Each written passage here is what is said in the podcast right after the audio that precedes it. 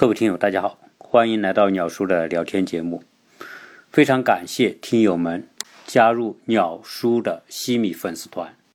昨天我太太 Joy 在群里面，微信群里面，呃，跟大家留言说，希望国内有需要的听友关照一下我们在国内的公司的业务。呃，在这里呢，跟大家说一下，因为我们公司在国内呢，一直是做建材瓷砖的代理。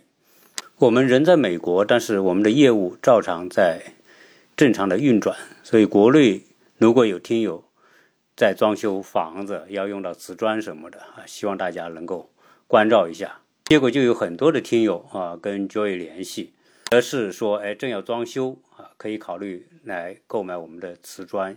也有很多热心的听友给我们提供了很多的呃建议哈啊，建议我们把瓷砖卖到美国等等。对于我们听友啊这么热心的来关照我们，我我在此深表感谢。我也希望在疫情之后，国内的听友来美国的时候能来到亚特兰大啊，我希望有机会跟大家有近距离的接触和当面的沟通。有很多听友已经跟我们认识很多年了，所以我们实际上是已经是很好的朋友了。对于听友给予的关照和帮助啊，我在此深表歉意。在上一期节目当中，呃，我聊到了我个人对于现代史上两次精彩的逆袭案例，一次是国共之争当中，共产党弱小的共产党最后战胜了强大的国民党。哦，今天中国经济面临着可能在未来超越美国的。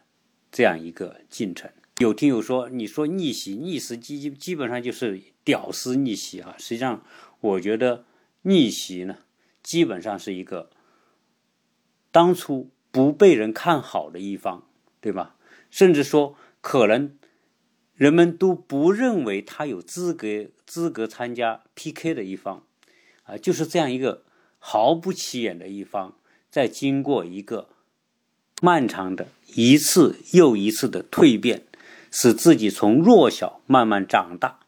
在这个长大的过程当中，由于他不是一天长大，所以当初人们对于这样一个卧薪尝胆的一方，并不会给予高度的关注。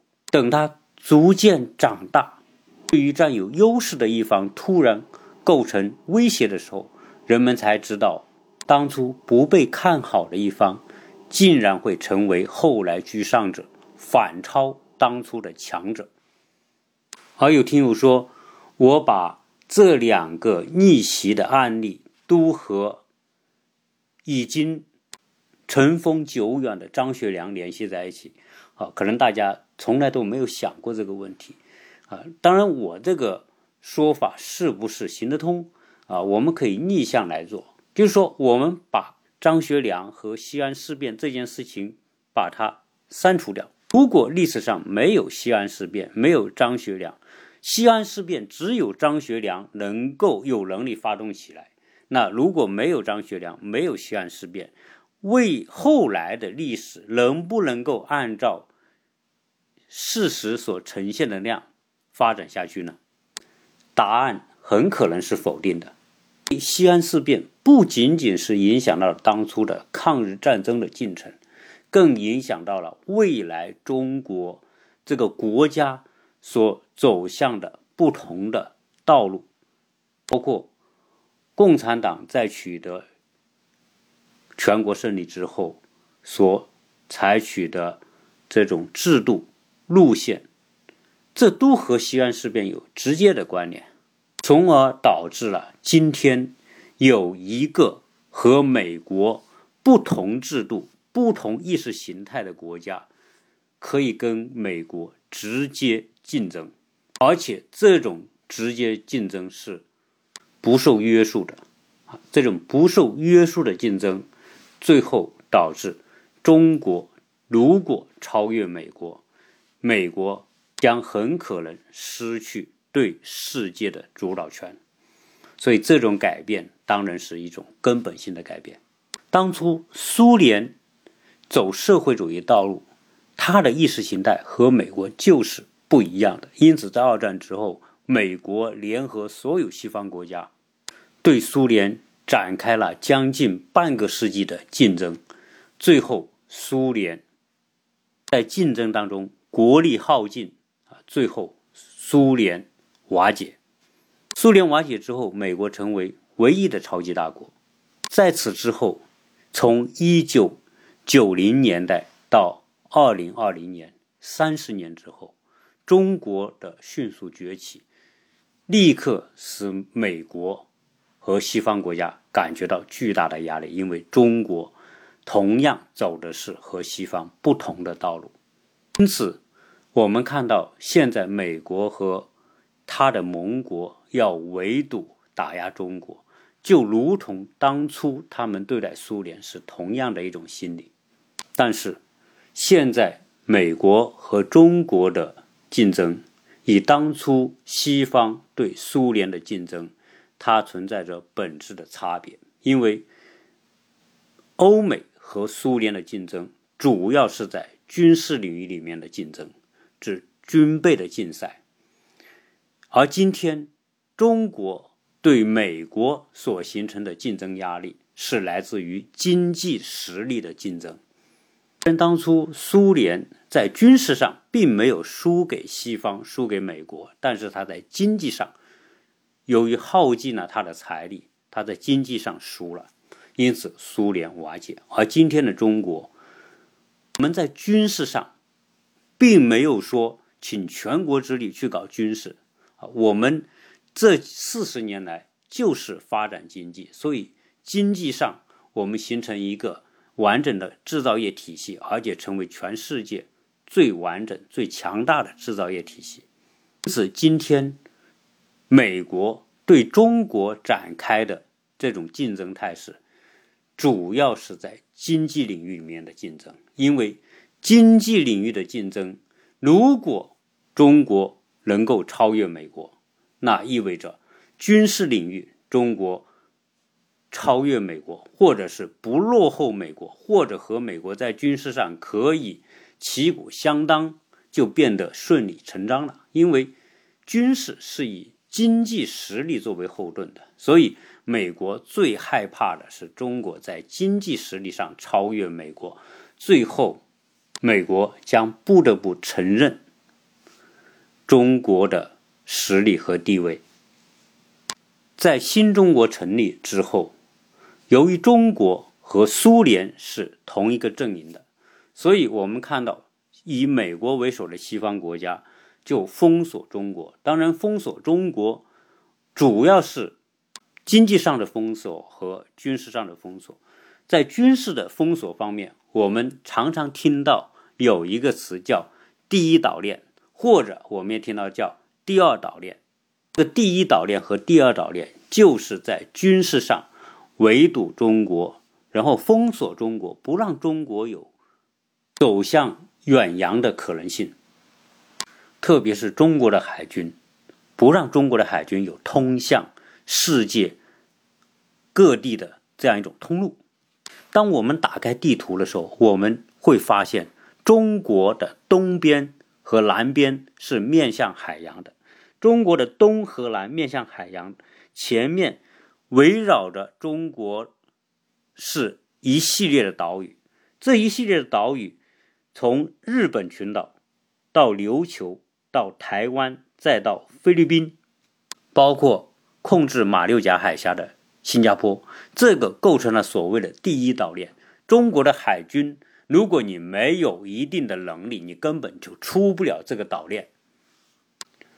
而第二岛链呢，是指从北向南，分别是日本群岛、小笠原群岛、硫磺列岛、火山列岛、马里亚纳群岛等等一系列的岛屿构成的。第二排的岛屿链，就是所谓的第二岛链。这个第一、第二岛链都是在军事上要封锁中国海军通向世界的出口。当然，也有所谓的第三岛链啊。我那这种第一、第二、第三岛链都是在过去所形成的一种对中国军事围堵的一种规划。说实在，在二零一零年之前，中国根本就没有想法，或者是没有真正的动作要去突破这种第一、第二、第三岛链啊，连第一岛链都突破不了。为什么呢？因为要突破第一岛链，你必须有强大的海军力量作为后盾。你没有强大的海军力量做后盾，你根本就不可能。出得了第一岛链。现在我们经常听到新闻说，中国的航母舰队啊，经过宫古海峡到太平洋，到哪些地方去演习等等。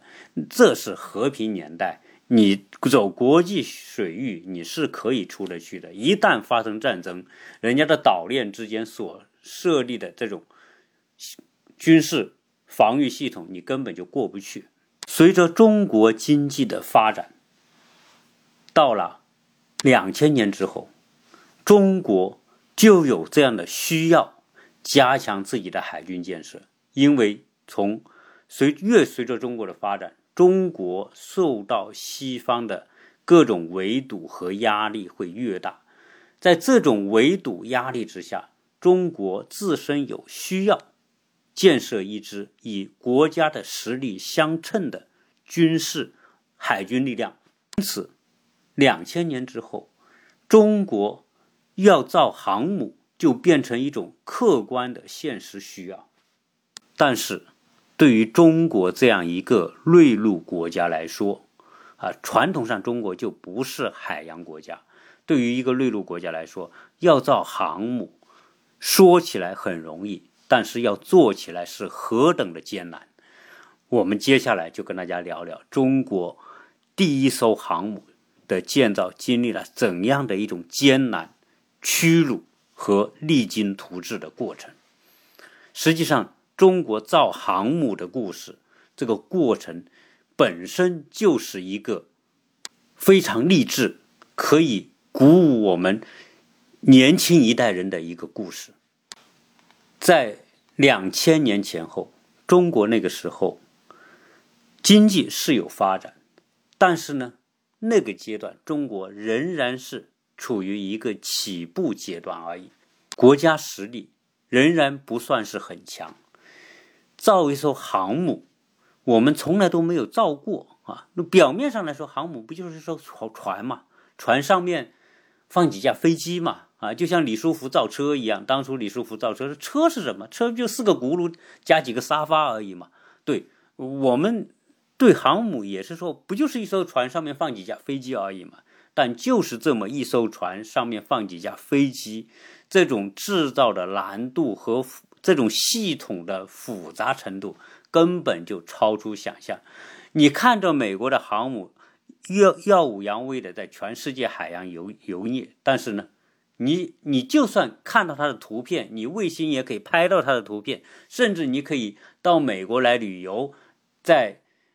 圣地亚哥，你都可以登上他的军舰去参观他的军舰，参观他的航母。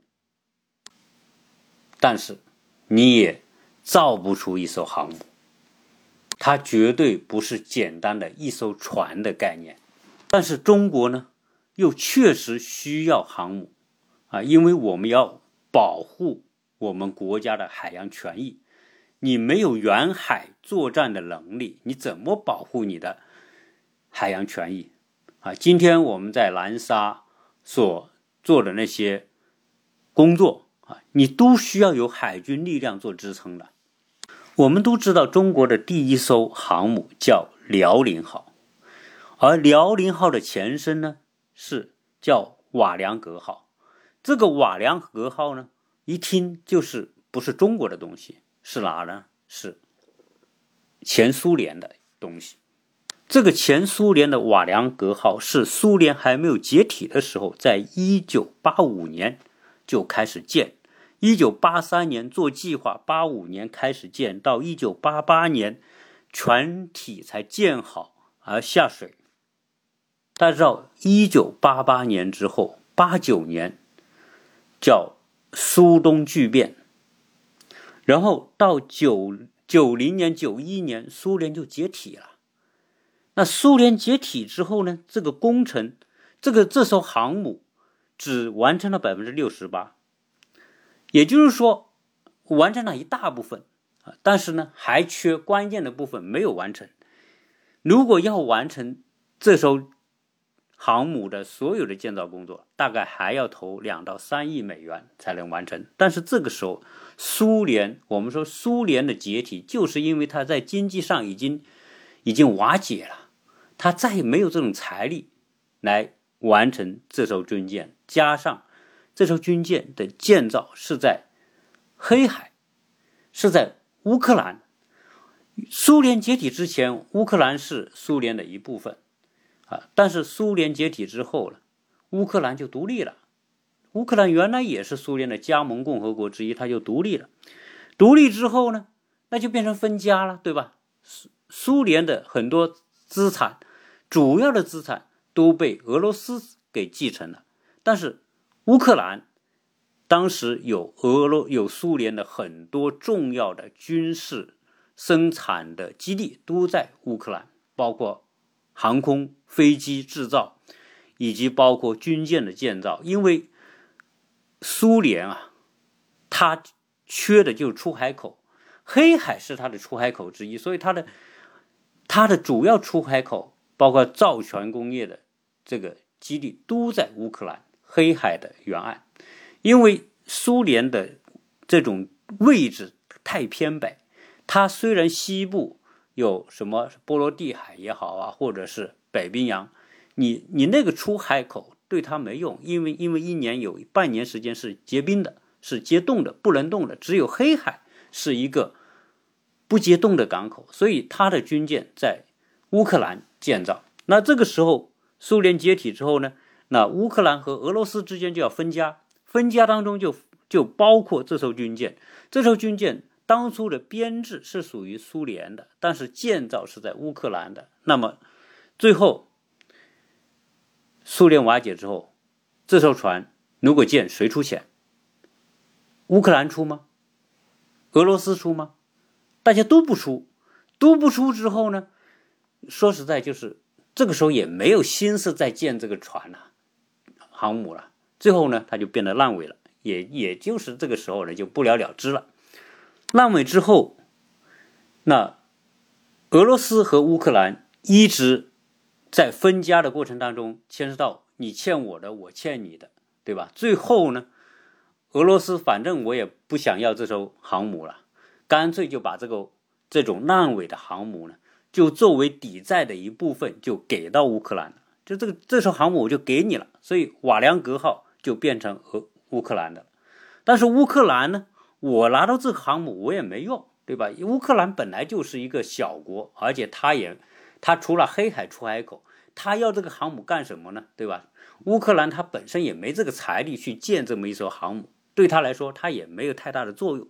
因此呢，烂尾就一直放在那个地方，变成了一个障碍。最后，乌克兰说，到了到了九零年代的末期啊，也就是一九九八年，乌克兰说。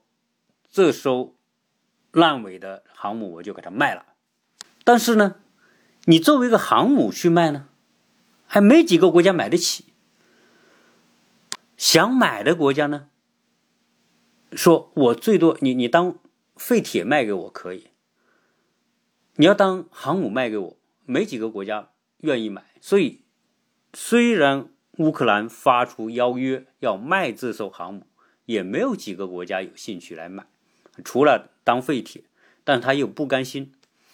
这个时候，中国知道乌克兰要卖航母，这正好不就是九十年代末期了吗？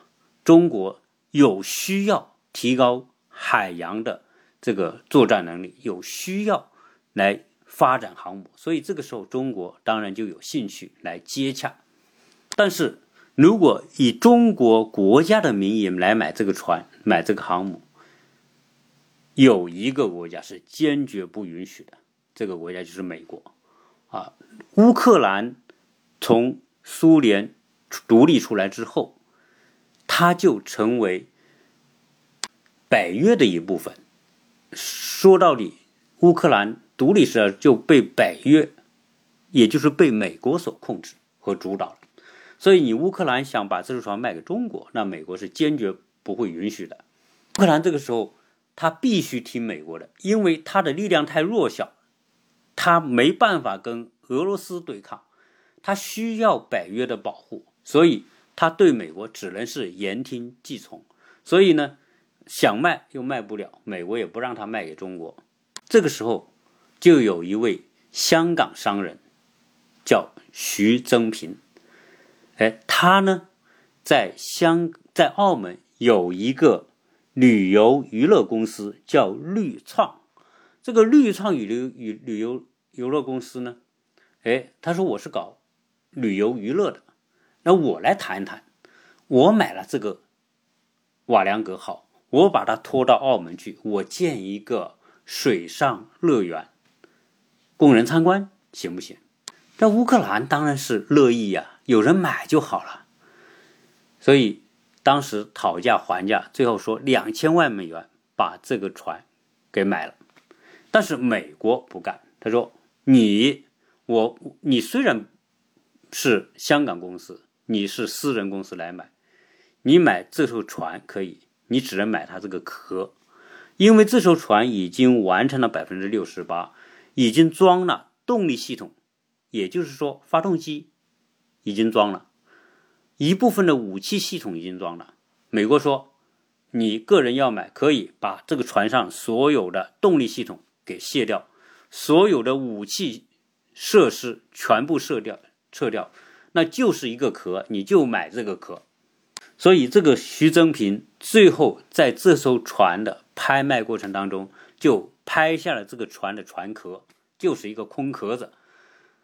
所以在一九九八年的三月份，这个徐增平付了百分之十的定金，两百万美元，啊，然后呢就开始联系拖船呐，办各种手续啊，哎，但是在当时在买的时候，啊，当然这个徐增平他以前是当过兵的哈，当然这里面我们不能说他就是军方人士，因为他在香港。创办了旅游娱乐公司，啊，所以呢，啊，他是以个人身份，以一个旅游公司的身份来买它。那这个空壳准备启程，怎么回去呢？动力系统也没有了，他只能是租一个动力足够的拖船，用钢缆拴着这个瓦良格号，在这个拖船后面要把它拖回去，在它启程之前。美国驻乌克兰使馆的专家专门坐直升飞机飞到瓦良格的甲板上面干嘛呢？去检查这个动力系统和武器系统有没有拆干净啊？经检查说拆干净之后，才允许放行。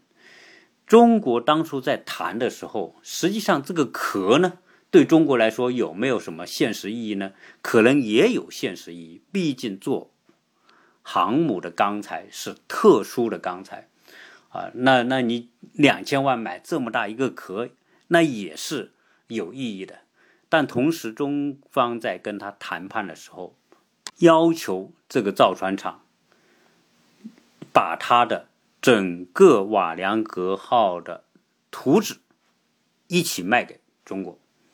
所以，中国这个公司呢，实际上是买了两部分，一部分是这个船壳，一部分就是。整个航母的图纸，据说这个图纸就多达四吨之重啊！要要要用一辆大卡车才能把这个船的图纸啊装得下。后来听说这个图纸里面关键的部分的图纸还给拿走了，所以呢啊不是特别重要的核心的图纸给了你。这一切搞完之后，在一九九九年的七月份。这个绿创公司，这个徐增平就开始把这个船就拖。如果大家打开欧洲地图一看，黑海要经过土耳其的两个海峡——波斯普鲁斯海峡和达达尼尔海峡。这个波斯普鲁斯海峡是一个非常狭窄的海海峡，这个海峡三十多公里长，它的宽度最宽的地方三公里，最窄的地方七百米。海峡的这个土耳其的最大的城市伊斯坦布尔，就是横跨波斯普鲁斯海峡的东西两岸，所以控制黑海出海口的这个海峡完全由土耳其这个国家所控制。因此，这个瓦良格号要脱离乌克兰，要回中国，第一关必须经过。土耳其的这两个海峡，特别是这个最狭窄的这个海峡，结果当这个船拖到土耳其这边的时候，土耳其方面就不允许这个船经过啊，原因是你这艘船已经没动力了，然后我们的海峡这么狭窄，你在这种没动力的情况之下，海水的这种洋流或者是其他的因素，可能导致这艘巨大的军舰呢。就搁浅，或者是说碰到其他的船，总之来说会造成很多的安全隐患，所以你不能过。实际上呢，这后面是美国的操纵，美国要求土耳其不允许放行这艘。也就是说，即便把动力和武器系统卸掉了，美国仍然不希望中国获得这艘船。那土耳其呢？他不让你过，他要找理由啊，啊，他就说。啊，你会造成我们整个海峡的这种安全隐患。如果你非要过，给你两个选择：第一个选择是这个船要装上自己的动力系统啊，你才能够有操控的前提之下让你过；第二，你要么就是把这艘船给大卸八块，切碎它，你再把它运走。这明摆的就是找一个借口嘛。那为什么土耳其这个时候？要这么为难中国这艘船呢？这说来呢，跟土耳其在欧洲的地位有关。土耳其它是属于北约成员，在一九五二年就加入加入了北约。北约是个军事组织，是对抗当时的苏联的。但是呢，土耳其一直就没有加入欧盟，因为相对来说，土耳其。在欧洲里面是它是落后的国家，所以如果它加入欧盟呢，能够分享到欧盟的市场，分享到它的经济上的好处，所以他特别想加入欧盟。那这个时候呢，他通过他知道美国不想中国得到这个瓦良格号，所以他为了讨好美国，通过讨好美国，最后让他能够加入欧盟。他是有这样一个心思，所以呢，非常的配合美国的种种的行为，找各种借口，就是不让你过。所以他当时提出了非常多的苛刻条件，还有一个就是你要交十亿美元的安全保证金，要不然你碰碰到其他的船或者阻碍我的这种航道，那会给我带来巨大的损失。我就指着这个海峡收这种过路费呢啊，所以你要交十十亿美元啊，我给你过。那这个明摆着就是敲竹杠嘛，加上那个时候十亿美元，那个时候一美元兑八点几亿，呃，八点几人民币，也就是说要八十亿美元来付这个买路费，买这个船才两千万美元，所以呢，当时中国还是手紧呐，啊，所以呢，没办法，最后这个僵持。僵持了很久之后，这个船就是不让过，不让过怎么办呢？最后呢，又只能用拖船把这个船又拖回到乌克兰的这个原来的造船厂。这一拖回去，就停了两年。所以从一九九八年就到了二零零一年，这两年当中，中方就一直在跟土耳其在讨论、在商讨和协商。怎么过的问题，这里面我们也会要做各种各样的盘算，对吧？到底要不要这个船？当然，最后的结论我们还是要这个船，因为有这个船，对于我们了解航母，那是有一个很直接的意义啊。所以经又经过两年的协商，那最后土耳其终于说答应。让你的船过，但是条件很多，非常苛刻，首先就是你交十亿美元的安全保证金，其次有二十项跟安全相关的措施你必须做到，同时你中国还要给土耳其提供三点六亿美元的援助，也就是说，土耳其实际上它的条件一点都没有放松。只是我们中国决定仍然需要这艘船，所以我们这特别像什么？就像胯下之辱嘛，啊，就是明摆着你就是被人欺负和宰割，但是呢，为了一个更长远的目标，中国也认了，也忍了，啊，所以土耳其当初提出的条件，中国通通答应，只有一项中一项没有没有。按照土耳其的做，哪一项呢？就是土耳其在阻止中国购买这艘船的过程当中，有另外一个国家伸出了援助之手，这个可以说叫雪中送炭。这个国家就是希腊。希腊在十亿美元担保这个事情上，他以希腊的国家信用做担保，如果造成了损失，由希腊的国家信用。来承担赔偿责任，因为希腊以国家信用担保，免去了当时中国交十亿美元安全保证金。最后，瓦良格号第二次脱离乌克兰的船厂，这两年这艘船就停在乌克兰，乌克兰方面所收的保管费用就高达一亿多美元。啊所以这艘船叫历经磨难，那一点都不夸张啊！希腊不仅用主船信用担保这艘船的十亿美元保证金，而且还请来了当时世界上最大力量的拖船来拖这艘船，因为这个瓦良格号实在太巨大了。那所以在各种措施都准备到位的情况之下。这艘船徐徐的在拖船的引导之下，经过波斯普鲁斯海峡。啊，当时是有现场直播，全世界很多人都看了当时的现场直播，而且当初很多的这个两岸的民众也当为一个奇观在看。啊，这个想想，很多人想，这不是傻吗？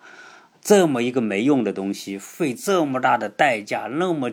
艰难的情况下去拖这么一艘船，还要走那么远的距离，怎么能够做得到啊？哎，但是中国为了实现这样一个拥有航母的目标，再大的挫折，再大的困难，都要下决心去克服。我记得我们是在二零一六年左右，我们。去过一次土耳其，到了伊斯坦布尔，当然也是去旅游参观。当时是去一个工厂、一个项目考察。那我们也到过这个波斯普鲁斯海峡，上面有一艘有一个大有一个桥啊，然后下面是航道啊。我们也参观了这个海峡的两岸啊，所以可见当初这艘船的经过是一件轰动世界的大事情。在希腊的帮助之下，这艘船最后经过了波斯普鲁斯和达达尼尔海峡，出去之后就到了爱琴海。如果你看地中海的图，就知道希腊和土耳其是相邻的。在历史上，希腊和土耳其存在着非常深的怨恨情仇。希腊在这个时候伸出援助之手。从某个角度来说，可能就是因为第一也看不惯土耳其的这种做法啊，同时呢，也是报复土耳其的一种做法。当然，顺手还帮了中国。所以到了爱琴海之后，那就属于希腊的领海了。希腊不仅拖船继续帮着，而且派出军舰来护航，因为这么一艘大家伙。大船拖着，那你走的也很慢呢。在地中海也有海盗出没，所以派出军舰。当时中国的海军是不可能有军舰可以派到那些地方去的，中国根本不可能派出一艘拖船去干这个事情，因为实在太遥远了啊！所以这一切都在希腊的帮助之下，军舰护航，然后拖船来引导，把这个拖到了地中海。到了地中海呢，结果呢又出遇到了一个特大的风风暴，这个特大风暴把这艘。瓦良格号和拖船之间的钢缆给挣断了，结果瓦良格号在地中海飘荡了三天啊，在风暴当中飘荡了三天啊。这个过程当中，希腊还有一位船员啊，因此而丧生。风暴之后啊，在希腊的帮助之下，那么又把这个瓦良格号给控制住，然后再用新的钢索给它锁上，再拖着这艘船走。那到了地中海。要回中国哪条路最近呢？当然都知道，就是埃及的苏伊士运河嘛。你过苏伊苏伊士运河，可能要缩短三分之二的路程，你只要走三分之一的路程。所以这个时候呢，就想跟埃及商量说：“哎，我们把它经过苏伊士运河，我们过去，当然也要交费。但但是呢，埃及没有让。埃及没有让的原因。”还是美国在后面操纵，不允许埃及放行，所以中国知道这种情况之下，你是不可能能跟埃及能够协商得成的，所以中国只能选了一条最远的路，就是向西穿过地中海，过了西班牙，西班牙的南边和北非之间有一个海峡，过了那个海峡，沿着大西洋的。西西岸，大西洋，绕过整个非洲，绕过好望角，从好望角经过之后进入印度洋，到了印度洋之后再经过马六甲海峡，最后进到中国的南海。这个船一拖就拖到了中国的大连港。整个行程本来啊，就整个航行。一万五千海里，历时六个月的时间。从当时中国的这个港商买这艘船，到这艘船最终运到中国，足足花了三年的时间。二零零二年的三月份，这艘船拉到大连，在二零，因为二零零四年，中国政府。从徐增平手中，这个绿畅旅游娱乐公司手中把这艘船买过来，嗯，这里面的关系我们就不展开细讲了。大家知道，反正这个肯定是有政府背景的东西，是吧？有军方背景的东西，所以这些东西呢，我们就不用去细讲。我们得到了瓦良格这个壳，得到了它的一些图纸。那中国从二零零五年。开始改建瓦良格号，历时七年的时间，在二零一二年九月二十五号，瓦良格号就改名为辽宁号，然后在二零一二年九月二十五号正式交付中国海军服役，在中国历史上也就有了第一艘航空母舰。对于中国当初获得这艘这个空壳，一个是土耳其这个国家对中国是百般的刁难、百般的阻碍啊！当然，这是在某个国家的操纵之下所干出的事情。另外一个国家是希腊，是雪中送炭，给了中国巨大的帮助，让中国这艘船能够最后运回中国。十九年之后，在二零一九年，那二零一九年的中国和二零零一年的中国，那就在整个国家的实力和发展上，当然不是在同一个量级了。二零一九年，中国各方面的实力都有巨大的增长和提高。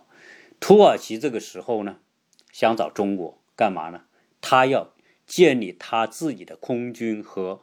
防空系统，他想去购买中国的雷雷达系统啊，因为中国的雷达系统的先进性还是相当的啊，受到认可的，所以他想从中国购买，想讨好中国。这个中这个时候，中国会给他说什么呢？只能给他说一个字：滚！你现在还有脸来找我们，还来讨好我们，要买我们的东西？当初我们要过一下你那个海峡，都是如此的刁难啊！所以这样一个国家呢，在中国来说啊，一定不会放过给他教训的机会。而希腊这个曾经帮助中国的这个国家。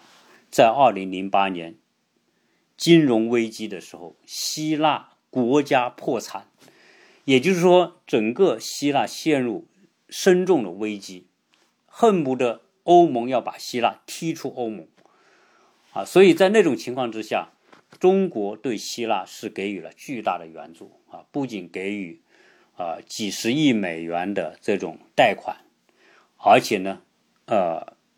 投入巨额的资金帮助希腊进行基础设施的建设，包括港口啊和其他的公共设施的建设。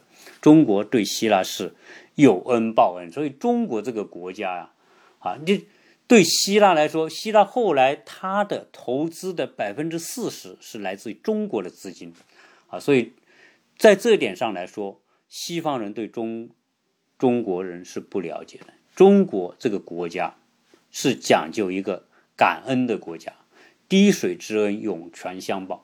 所以当初对中国不了解，所以土耳其才会表现得如此的短视，对吧？急功近利。而像希腊这种当初给予中国帮助的国家，今天中国经济发展强大之后所给予的回报，远远超出了希腊这种国家当初。能够想象的程度。今天中国购买希腊的那些港口，对吧？所以对于中国这样一个讲究礼尚往来的国家，啊，如果真正了解中国，如果土耳其能够稍微善待一点中国，都不至于这样啊。因为以中国今天发展起来之后，这种经济体量，随便给出一点帮助，对于很多小国家来说，那都是巨大的帮助。中国借助于瓦良格号的改造，那么出了第一艘航母辽宁舰。在此之后，中国就开始摸索自己独立自主建造航母的这样历程啊。中国，我们后来又开始呃自己建造，比如山东舰啊和其他的这种航母。实际上，中国来说，以中国这样的海洋权益，中国需要。配备多艘航母，才有可能应对中国的这种远洋的需要啊！所以在这在中国的航母之路上，瓦良格号虽然历经艰辛，但是呢，它大大的缩短了中国建造和探索航母、累积航母经验的这样一个过程。因为航母是系统作战的平台啊，它需要不断的累积经验。今天虽然中国已经有了辽宁号、山东号，我们还正在建其他的航母，但是呢，对于中国建立强大的海军而言，现在的航母仅仅是一个起步。因为什么？因为真正如果和美国放在一起做比较的话，我们中国航母的水平相对而言还是比较初级的。我举一些数字。大家就会知道为什么中国的航母和美国的航母还是有巨大巨大的差距！所以我一再讲啊，中国的航母不是用来跟美国航母做 PK 的。那这个差距在哪？我们先说说我们的辽宁号。辽宁号的这艘船，它的排水量是五千八百五十吨。啊，五万八千五百吨，满载之后的吨位是六万七千五百吨，长度是三百零六米，宽度是七十点五米，它是柴油动力的蒸汽发动机，能载的作战飞机、战斗机二十四架，它的续航航程是七千海里。大家知道它是柴油发动机，那它整个船体里面要装的油就高达七千多吨，也就是说这艘船要装，它总共是六万七千五百吨，里面就有七千吨是柴油。如果不装这么多柴油，它就续航不到七千海里。那我们反观美国最先进的航母是什么程度？美国上一代的航母是一九六一年就开始服役的美尼茨号，这个航母当时就有七点五万吨，续航里程达到多少？大家可能想象不到，因为那是一艘核动力的航母，它的续航里程四十万海里。这艘船下水之后。它装一次核燃料可以用十五年，也就十五年不用再添加动力原料。建造一艘米尼茨航母的造价是三十五到五十亿美元，就是叫米尼茨级的航母啊，要那么多的钱。二零一零年之后，因为它的这个迷你磁级的航母是在六十年代初开始服役的，四十年，现在已经将近六十年，所以它已经该退役了。而美国现在新的航母是福特级航母，二零一零年之后开始建的这种航母，它更恐怖，恐怖在什么程度？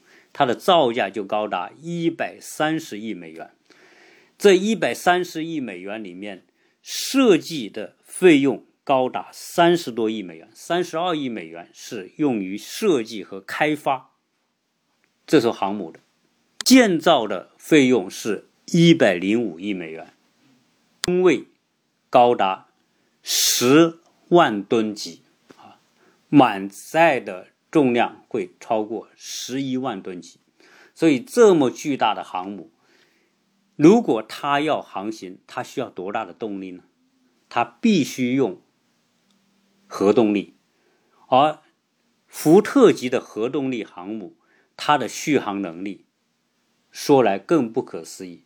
就这艘船，假如说它用六十年，它出厂的时候装一次燃料就可以终身使用，不用再加任何的动力燃料，的续程续航里程超过一百万海里。它如何做到的呢？它用的这种核动力反应反应堆呀，装在这个船上，所用的原料是武器级的，高达百分之九十以上的浓度的铀用于这个航母的动力。它可以装载七十架以上的战斗机，啊，所以我们如果把中国现在自有的航母和美国的放在一起做个比较啊，我们就知道啊，这个差距那是巨大的。我们七千海里之后，我们得回来装油啊，才能再开出去啊。以我们现在的航母来说，也只能是用于近海的作战啊。如果你真的要远海的话，那还是不够的，这种强度还是不够的。所以我说，如果是真的用于海上作战，中国航母和美国航母在同时间来说，啊，我们不可能用我们的航母去跟美国的航母打仗，啊，这个这种东西它不在一个量级。所以我们的航母本质上来说，不是用于跟美国 PK 的，是用于维护领海的海洋利利益而需要的。而真正对待美国的航母，我们必须用。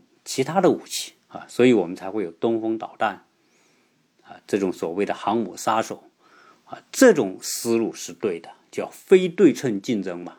一旦东风导弹这种航母杀手出现之后，那这你你的航母在传统意义上来说是无敌的，是厉害的。但是呢，如果你跟这种航母导弹来 PK 的话，可能。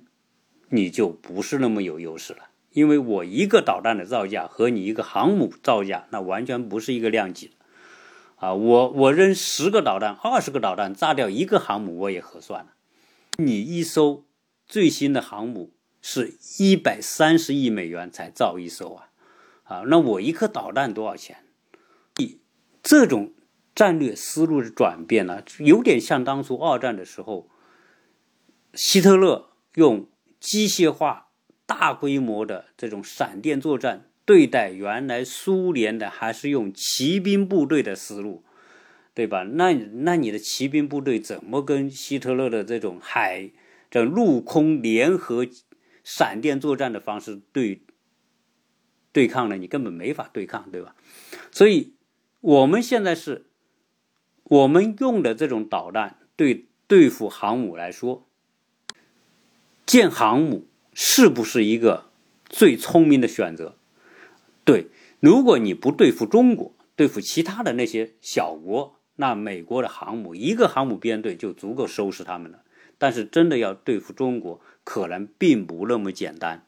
而美国现在主要的竞争对手是中国，因此。